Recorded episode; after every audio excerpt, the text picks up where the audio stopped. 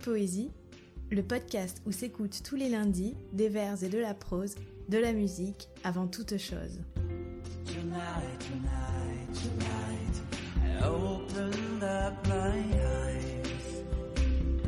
Épisode 5 Ronde de printemps de Marie Krisinska.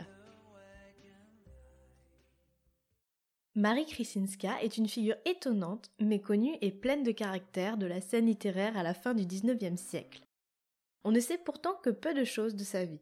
Arrivée à Paris à l'âge de 16 ans pour étudier au conservatoire de musique, elle décide très vite de consacrer son temps à la littérature et à la poésie qu'elle compte bien révolutionner.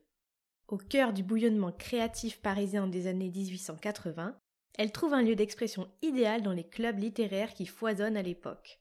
Elle cofonde ainsi les Hydropathes, un groupe d'artistes qui allie poésie, humour et musique au cœur du quartier latin. Elle compose d'ailleurs également, chante des chansons et met en musique des poèmes derrière le piano du cabaret du Chat Noir. Krisinska est pourtant une artiste peu considérée et marginalisée pour plusieurs raisons. Parce qu'elle est une femme, tout d'abord, à une époque où nombre d'écrivains témoignent une misogynie et une méfiance très forte à l'égard des femmes artistes. D'origine polonaise, elle subit également la xénophobie ambiante et a l'audace de se revendiquer artiste d'avant-garde. Car la poétesse prend son travail très au sérieux. Elle théorise ses expérimentations pour donner sens à son projet de rénovation de la poésie, projet qui passe notamment par la déstructuration du vers classique. Si la postérité a retenu les noms de Verlaine, Rimbaud ou de Gustave Kahn comme inventeurs du vers libre, il semblerait pourtant que Kresinska soit la première à l'employer. La paternité ou la maternité du vers libre fait encore polémique, mais nul doute que la poétesse a joué un rôle clé, mais oublié, dans cette révolution.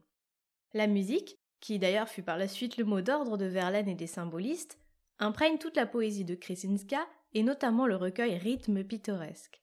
Sa ronde de printemps apparaît ainsi comme un parfait exemple de sa conception de la poésie, une musique au langage clair et accessible, mais aussi une forme de danse, un mouvement perpétuel souligné ici par les effets de répétition. Le poème est avant tout une chanson et une harmonie entre le corps et l'esprit. Dans le parc, dans le parc les glycines frissonnent, étirant leurs frêles bras, ainsi que de jeunes filles qui se réveillent d'un court sommeil après la nuit dansée au bal, les boucles de leurs cheveux tout en papillotent pour de prochaines fêtes dans le parc. Dans les prés, dans les prés les marguerites blanches sont et les coquelicots se pavanent dans leurs jupes savamment fripées, mais les oiseaux, un peu outrés, rient et se moquent des coquettes dans les prés. Dans les bois, dans les bois les ramures s'enlacent, voûtes de cathédrale au silence où le pas des visions se fait pieux et furtif, parmi les poses adorantes des hêtres et les blancs surplis des bouleaux, sous les vitraux d'émeraude qui font cette lumière extatique dans les bois.